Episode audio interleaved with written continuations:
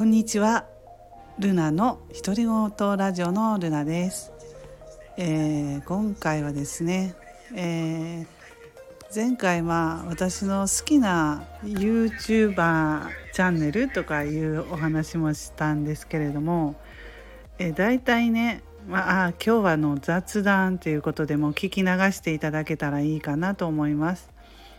まあ、大体私がね YouTube を見るようになったっていうのはねあの息子の影響なんですよ。うん、今も隣にいるんですけど何年前だろう。うんだえーそうだなブログを始めるぐらいの前2年ぐらい前かな、まあ、ずっとまあ、えー、と息子はあの障害がありまして、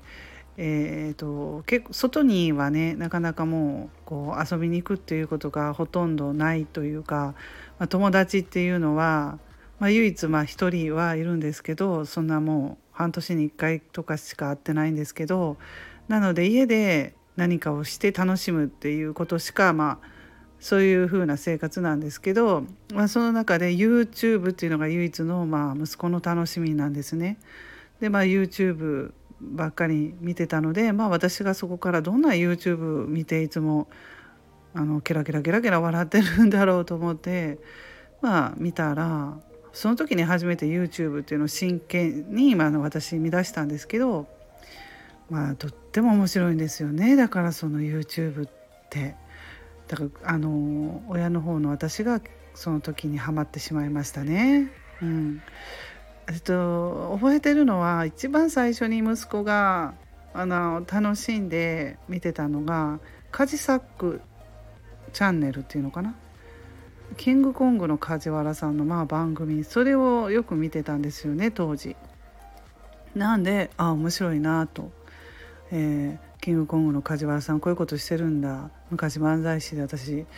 ファあのずっとキングコングのファンだったので、うん、あこういうことしてるんだなとか思いながらずっとそこたどっていって、まあ、今もずっとまあ息子は YouTube 見てるんですけどまあ面白い。なんかどんどん進化してきてるというかその素人の方がめちゃくちゃ面白いので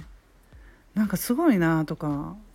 思うんですよね。そういうのをやれるっていう何ですか？企画だったりとか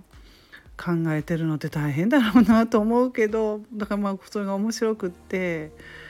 まああの今で息子がすごくあのこれ面白いよって 教えてくれてるのがなんか、えー、と2チャンネルの西村博之さんを真似する人がたくさんいるっていうので ちょっと見せてもらったらもう笑いもうなんかもう涙出てくるっていうか笑いしかないっていうかなんでこんな面白いことが思いつくのかなってね本当に思って もう日頃の悩みがねあの飛んでいってあの本当に笑いってストレス発散にいいなと思って今ちょっと、まあ、そんな話をつらつらとしてます。うん、どうでしょうね。なかなかあのここまで話聞いてくれてる人っているのかしら。だいたいね YouTube とかでもね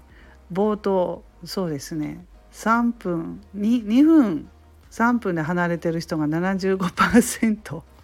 なんで最後までなんか話聞いてくれてる人ってほとんどいないらしいんですよねまあ数字で出てたんで一応ああそうなんだとか思いながらあの最後まで話は聞いてもらえてないんだなと思いますけど、まあ、自分が面白いから楽しいからも話してるんですけれどもまあそんな感じで思いつきをまた配信してしまいました。でですね、まあ、息子の 小さい時の夢はお笑い芸人だったんですよね。